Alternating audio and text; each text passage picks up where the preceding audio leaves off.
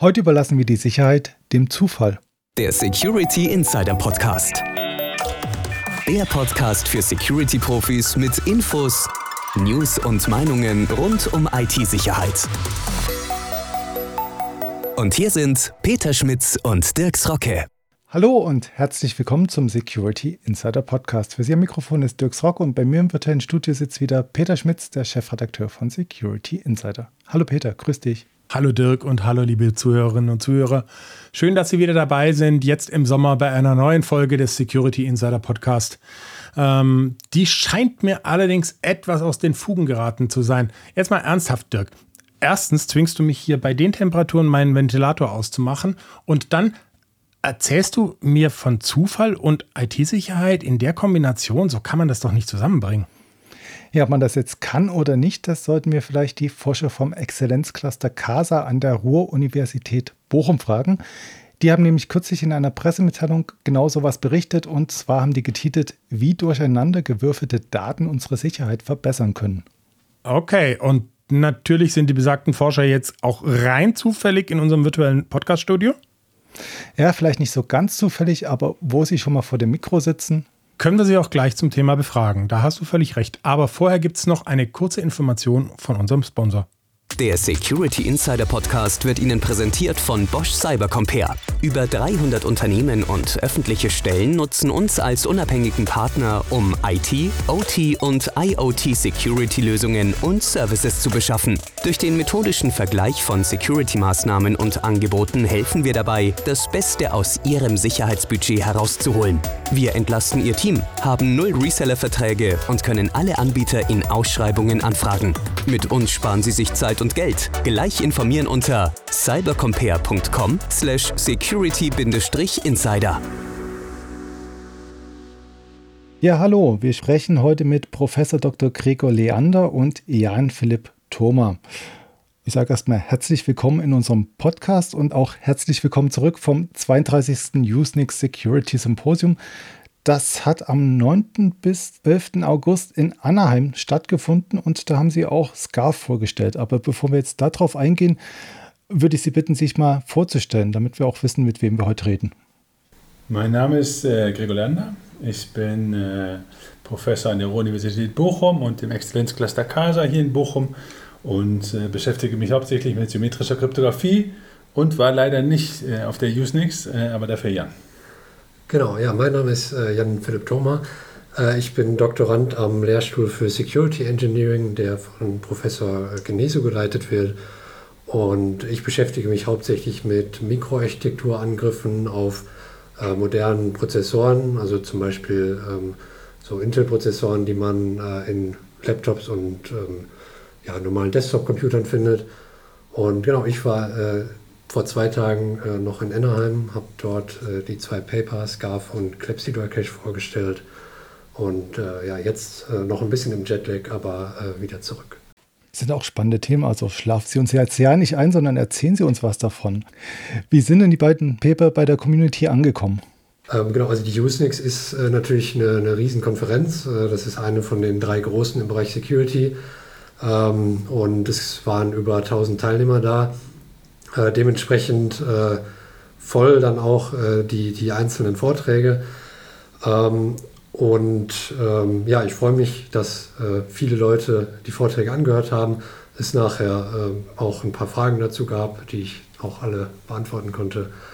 Und ähm, ja, grundsätzlich das Thema äh, ist in der Community, trifft auf großes Interesse. Ähm, gerade durch äh, die Angriffe, die in den letzten Jahren bekannt geworden sind im Rahmen von Spectre und Meltdown. Ähm, genau.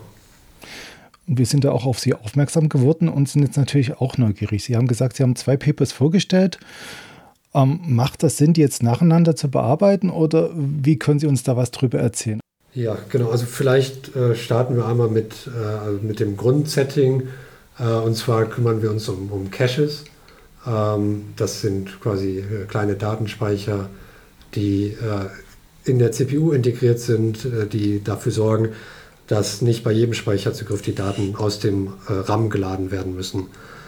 Und ähm, ja, Angreifer haben jetzt äh, schon vor vielen Jahren herausgefunden, dass man über sogenannte Timing-Seitenkanäle eben geheime Daten von Prozessen abgreifen kann, die parallel auf der CPU laufen.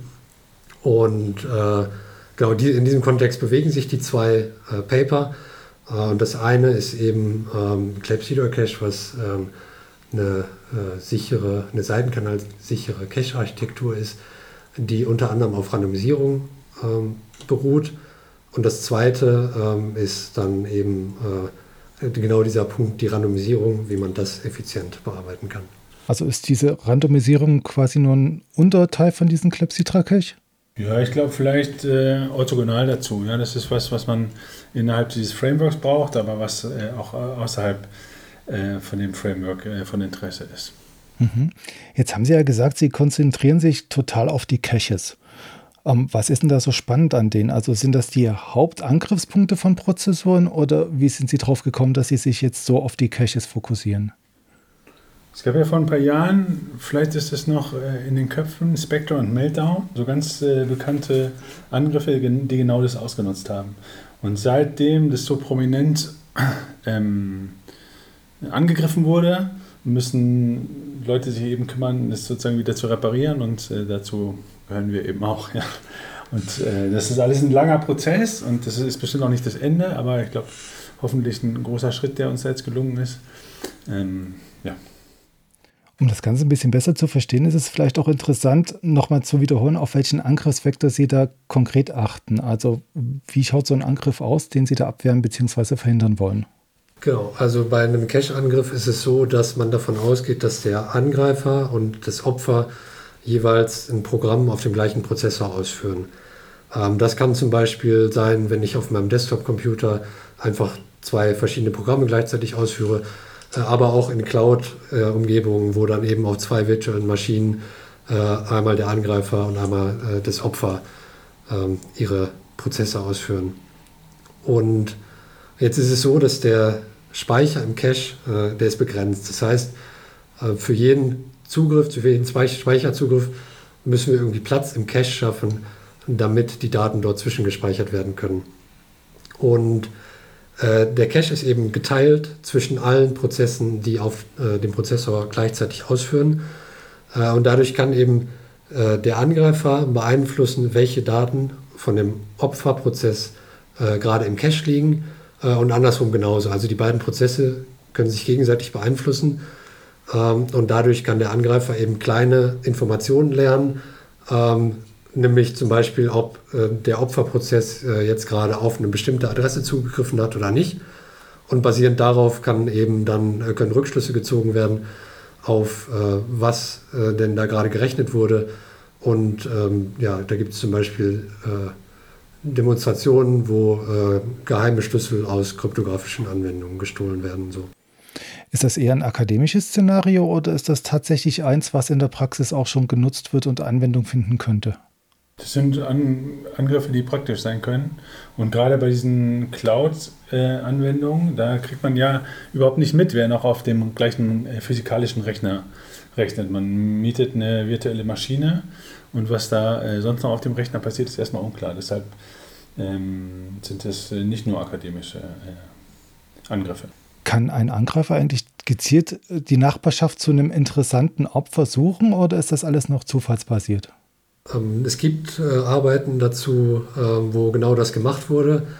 Ähm, wenn man jetzt in diesem Cloud-Setting ist, dann hängt es natürlich stark von dem Cloud-Provider an.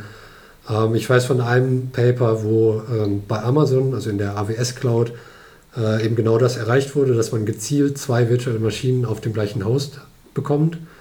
Ähm, das wurde danach selbstverständlich behoben, also das ist jetzt so nicht mehr möglich.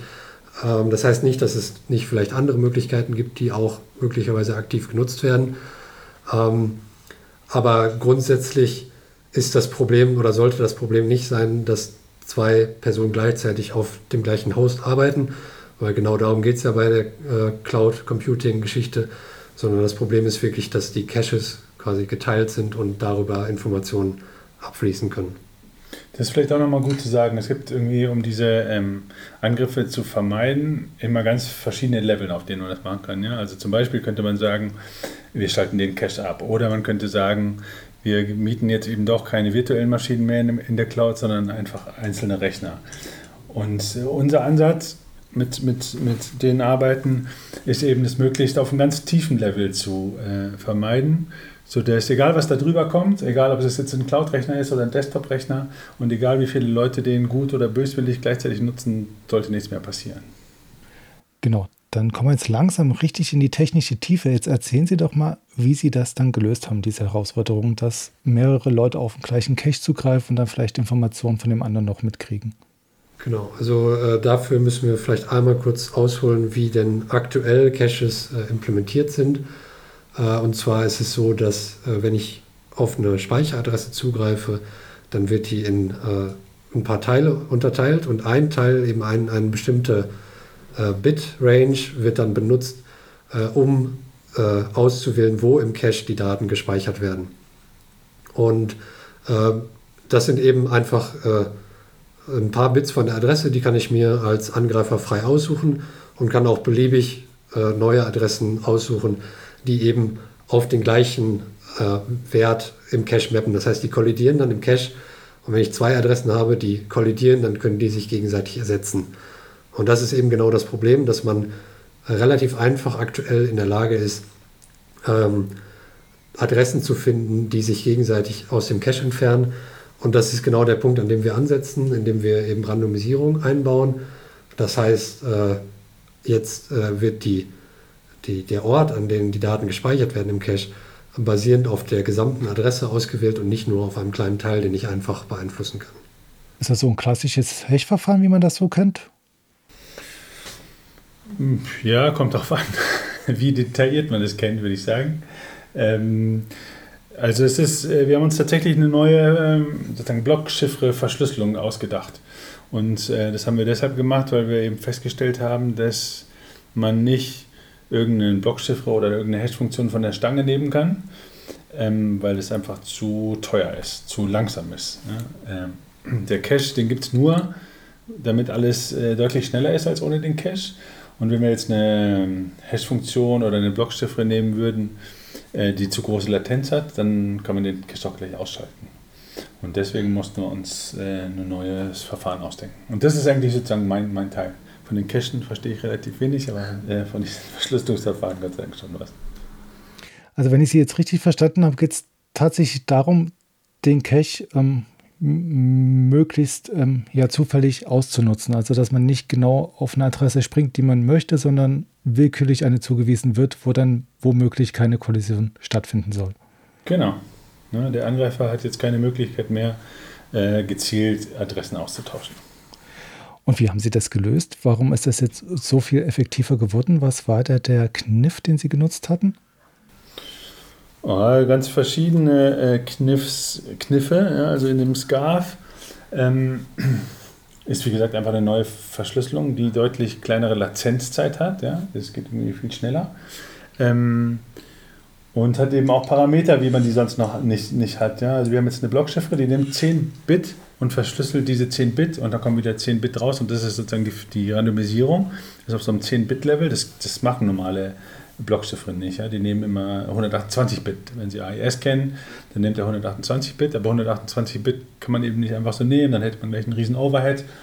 Ähm, deswegen musste man was Dezidiertes machen. Und ähm, ein anderer Teil ähm, ist einfach, sich zu überlegen, was denn der Angreifer kann und dann möglichst äh, zugeschnitten auf die eigentlichen äh, Möglichkeiten des, Angreifer, äh, des Angreifers auch die Sicherheitsmodelle für unsere Verschlüsselung äh, abzustimmen. Das wäre jetzt auch die nächste Frage. Was ist denn jetzt der Kompromiss zwischen der geringen Latenz, die Sie da erreichen, und der Sicherheit, die man dann von dem Ganzen erwarten kann? Also ich hoffe, der ist kein Kompromiss. Ähm, in dieser Randomisierung ist kein Kompromiss. Die, die, die, was, was, was diese Chiffre macht, ist, die randomisiert eben den Cache. Und der Unterschied zu normaler Verschlüsselung ist vielleicht, dass normalerweise nehmen wir immer an, dass der Angreifer den verschlüsselten Text sieht. Ja?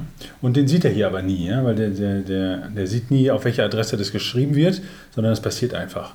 Und das Einzige, was der Angreifer dann eben merkt, ist, wenn es doch mal zu so einer Kollision kam, wenn es doch mal dazu geführt hat, dass er, eine, äh, dass er Daten im Cache austauschen konnte. Und deshalb ein viel schwächerer Angreifer, der kann viel weniger als ein Angreifer, den wir normalerweise auf Blockchiffren ähm, zulassen.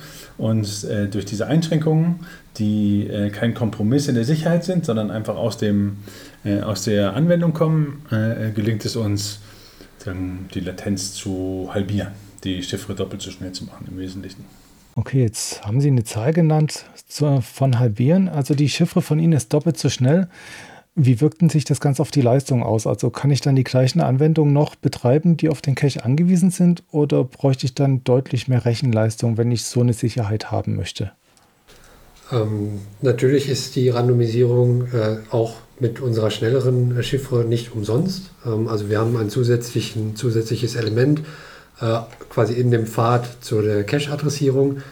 Ähm, wir haben das Ganze evaluiert und ähm, ja, erwarten, wenn man das jetzt in einer echten CPU einbauen würde, dass man einen Clock Cycle äh, Overhead hat. Das heißt, der Cache-Zugriff würde jetzt einen Clock Cycle länger dauern.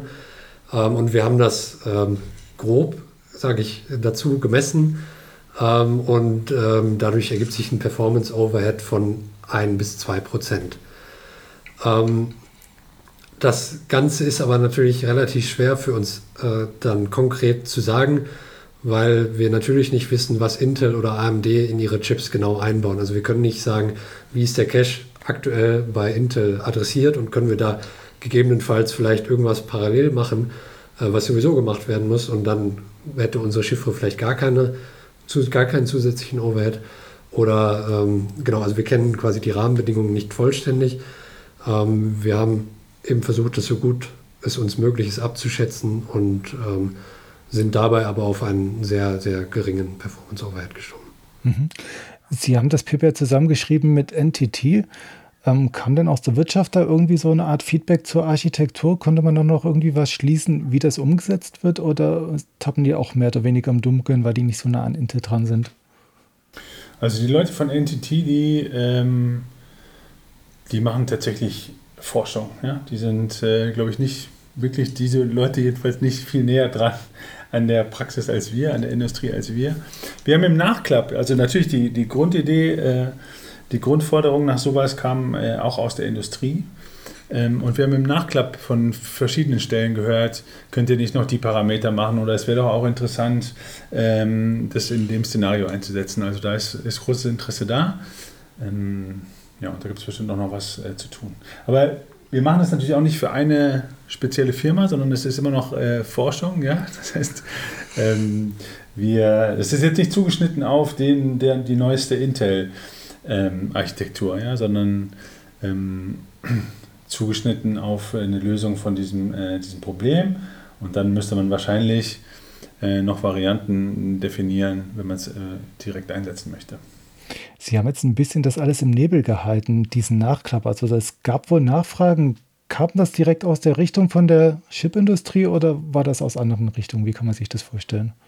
Direkt aus äh, Leuten aus der Chipindustrie, mit denen wir sowieso Kontakt haben, ja, die wir auf Konferenzen treffen und die uns da angesprochen haben.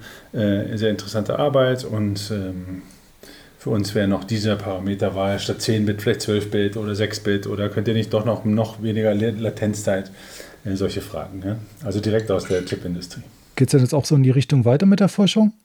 Ja, also wir haben schon überlegt, ob wir äh, noch weiter, äh, weitere, sagen wir, als nächstes hätte man vielleicht gerne eine Familie von solchen äh, Chiffren, die noch mehr Flexibilität äh, äh, bieten würden. Einmal in der Schlüsselgröße vielleicht und dann insbesondere in der Blockgröße, ob man eben 10-Bit verschlüsselt oder 12-Bit, ist dann immer eine Frage, wie groß der Cache ist, den man damit randomisieren möchte. Und darin werden wir bestimmt noch weiterarbeiten. Äh, vielleicht macht Jan seine Doktorarbeit zu früh fertig und dann äh, wir das noch nicht. Aber äh, im Prinzip sind das alles interessante Fragen.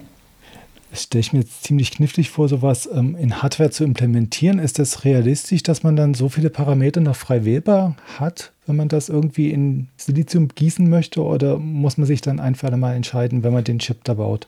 Ich glaube, wenn man den Chip baut, würde man sich für einen festen Parametersatz äh, entscheiden. Aber damit, äh, das heißt, wir hätten, würden eine mathematische Beschreibung haben, die hätte Parameter.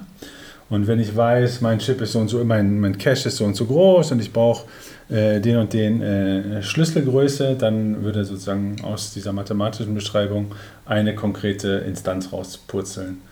Ähm, und nur die müsste man dann wirklich implementieren. Und wie groß wäre da der Aufwand? Also wie kann man sich das vorstellen? Wie viel Platz nimmt das weg? Wie kompliziert ist das, so eine Instanz herzustellen und dann tatsächlich auf den Chip zu springen?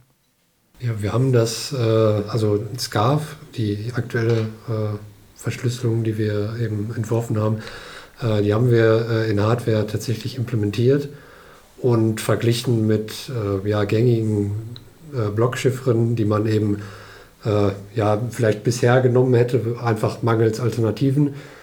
Und ähm, ja, auch da sind wir darauf gekommen, dass äh, Scarf etwa die Hälfte äh, der äh, Gates braucht, die eben so eine äh, Low Latency Blockchiffre hätte.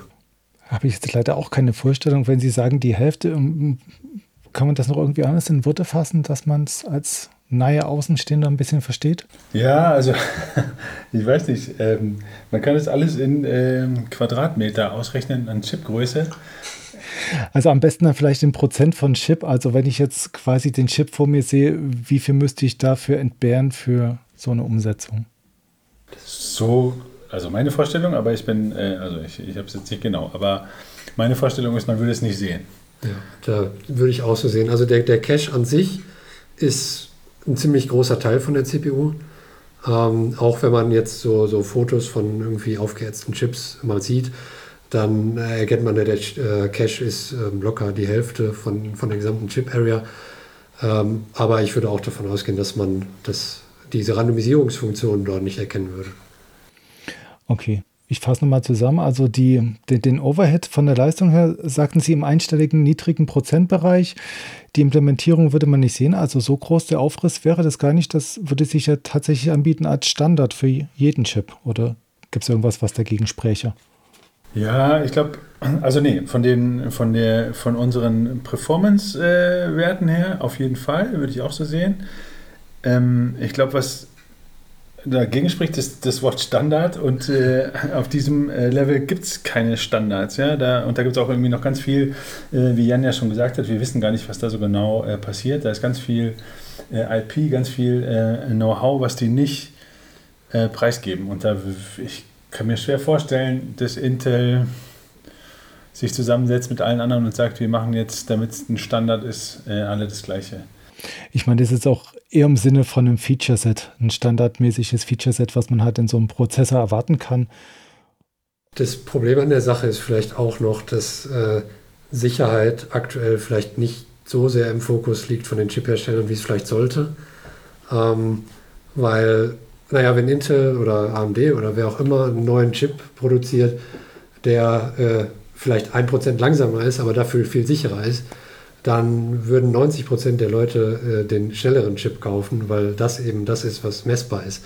Und dieses Sicherheitskonzept, das ist was Abstraktes, was man schlecht irgendwie bewerben kann. Man kann schlecht sagen, unser Chip ist 10 Prozent sicherer, dafür 1% langsamer, sondern äh, man hat eben äh, einen neuen Chip, der jetzt vielleicht 1% langsamer ist. Und ich glaube, das ist etwas, wovor sich die Chiphersteller äh, drücken, was sie gerne vermeiden würden.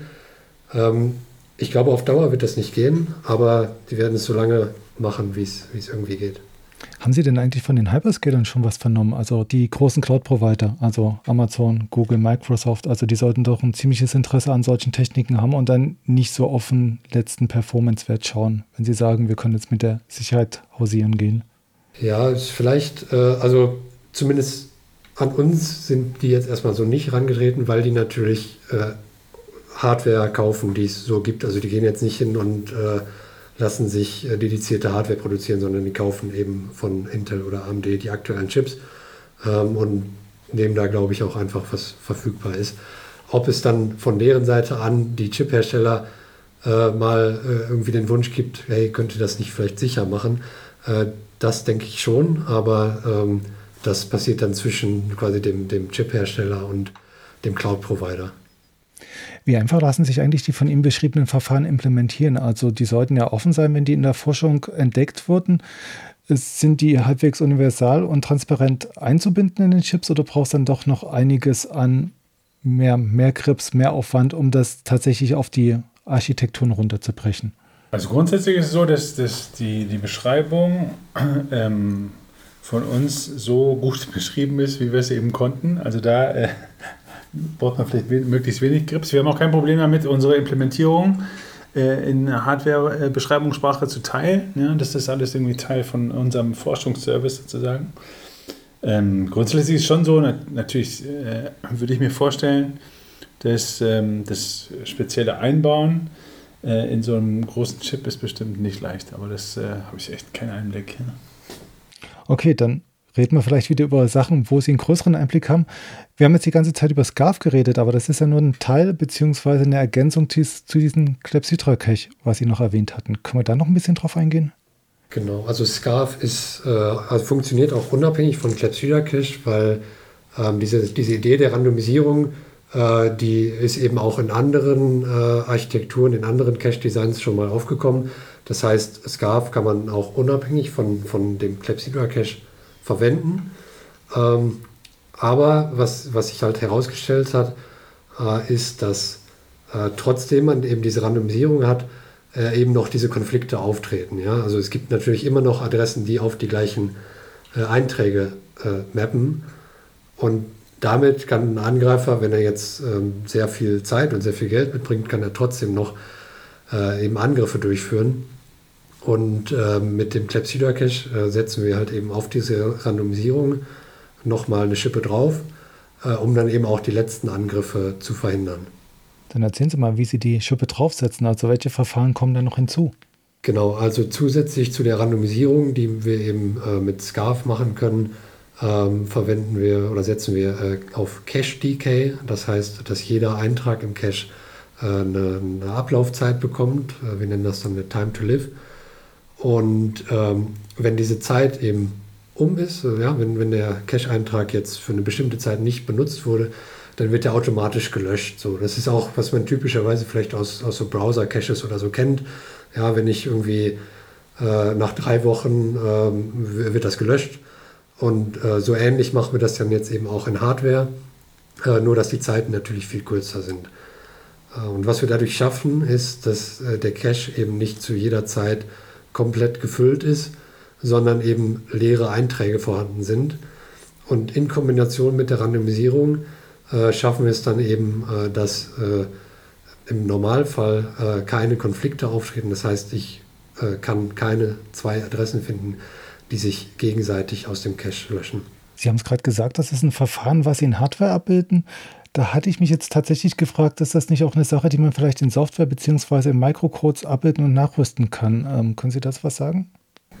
Ähm, ich vermute, dass das sehr, sehr schwierig wird, weil eben, also zum einen diesen Randomisierungsaspekt, den kann man nicht nachträglich in, in äh, Mikrocode reinpatchen, weil man eben genau diese Randomisierungsverfahren wie zum Beispiel SCARF implementieren müsste und dann wäre eben der Vorteil von der Latenz sofort wieder dahin, weil ich jetzt irgendwie äh, das in Software dann berechnen muss.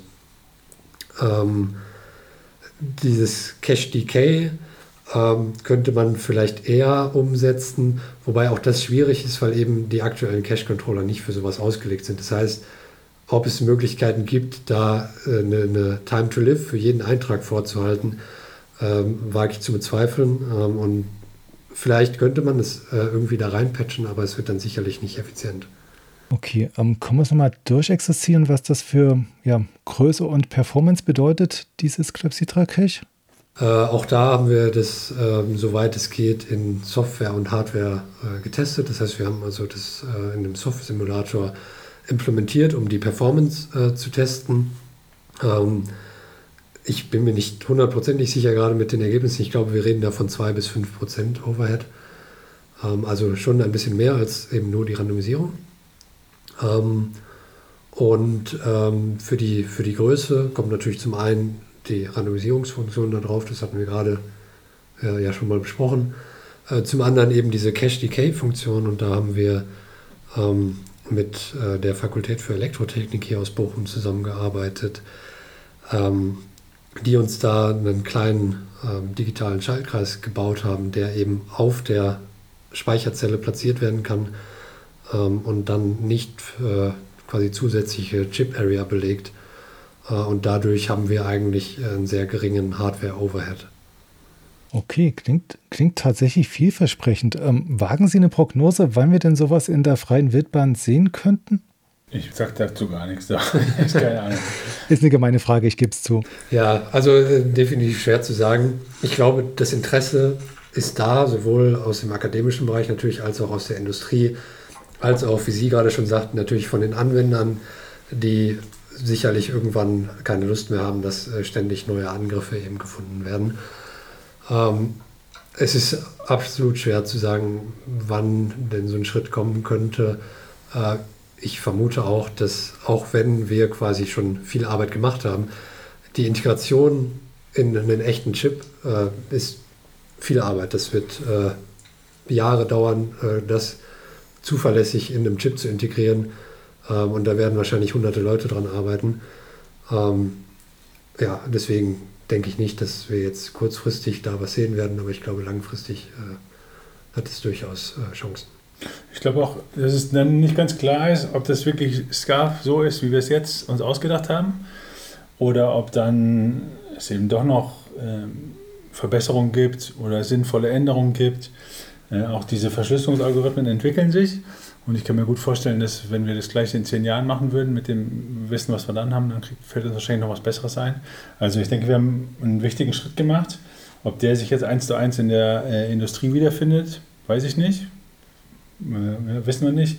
Aber es ist auch gar nicht schlimm für uns, wenn, wenn Leute äh, jetzt aufbauen und SCARF 2 sich ausdenken, was äh, noch weitere gute Ideen hat.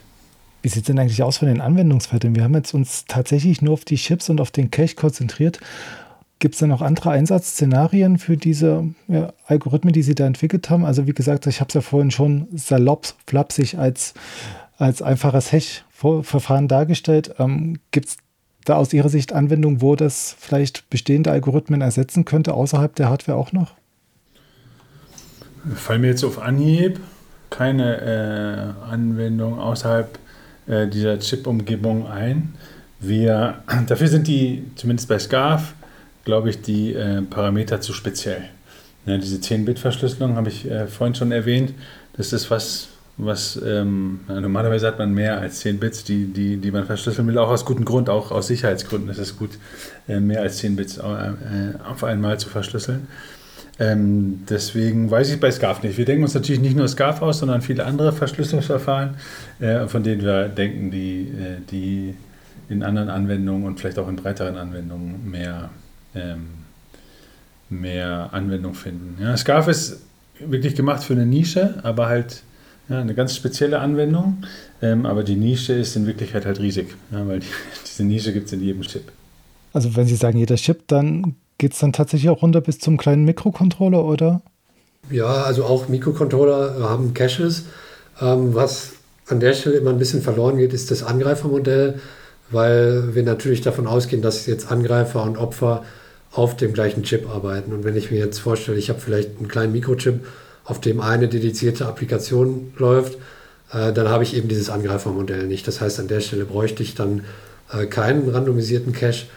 Ähm, allerdings ist auch an der Stelle noch viel Forschung ähm, offen und ähm, ich sage mal, dadurch, dass man äh, vielleicht auch auf so einem kleinen Mikrocontroller Zeitunterschiede hat, basierend darauf, welche Daten äh, in dem Cache gespeichert sind, kann es durchaus auch da sein, dass wir in Zukunft äh, Angriffe sehen werden, die sich vielleicht durch Cache-Randomisierung beheben lassen. Ich hätte natürlich auch ans IoT gedacht und versucht mitzudenken. Sehen Sie da einen Angriff, dass vielleicht irgendwelche bösartigen Akteure auf so ja, IoT-Sensoren, die ein bisschen schlauer sind, zugreifen könnten und da irgendwie was regeln? Oder ist es dann eh schon zu spät, wenn sie soweit sind? Ich befürchte, die meisten IoT-Geräte sind so schlecht, dass die ähm, ganz anders kaputt gehen. Aber Jan, vielleicht? Ja, also genau, die IoT-Geräte sind natürlich dafür bekannt, äh, jetzt nicht gerade die, die beste Sicherheit zu bieten. Ähm, auch da äh, ist natürlich die Frage des Angreifermodells. Also wenn man jetzt davon ausgeht, dass vielleicht so ein IoT-Gerät schon kompromittiert ist und ein Angreifer, der eigentlich gar nicht auf dem Gerät sein sollte, jetzt gleichzeitig quasi Code ausführen kann, äh, dann kann man sich äh, auch da die Frage stellen, wie sinnvoll es ist, jetzt noch einen Cache-Angriff zu machen, wenn er doch eigentlich schon Vollzugriff auf den Chip hat. Ähm, da kann es natürlich je nach Größe von dem IoT-Gerät, je nachdem, ob es vielleicht auch valide Szenarien gibt, wo man Code darauf ausführen kann, ähm, also wo ich vielleicht selber das programmieren kann oder ähm, Applikationen draufladen kann oder sowas, äh, dann wären wir wieder in einem Szenario, wo das Angreifermodell äh, plötzlich wieder relevant wird und dann müsste man sich eben auch darüber Gedanken machen. Okay, mit diesem Ausblick würde ich es jetzt tatsächlich auch belassen. Ich danke Ihnen für den kurzen Bericht aus Anaheim, die Einblicke in die Hardware-Architektur und auch diesen kleinen Ausblick noch, was denn mit den IoT-Geräten passieren könnte, wenn man da vielleicht dann doch den falschen Code nebenher noch installiert und dann den Anwender dann doch noch auf diesem Wege irgendwie angreifen kann. Also nochmal ganz herzlichen Dank Ihnen beiden. Es war mir eine Freude. Danke Ihnen. Vielen Dank für die Einladung. Das war der Security Insider Podcast. Der Podcast für Security-Profis mit Infos, News und Meinungen rund um IT-Sicherheit. Ach ja, und falls auch Sie Zeit und Mühe in der IT-Security sparen wollen, dann besuchen Sie cybercompare.com/security-insider.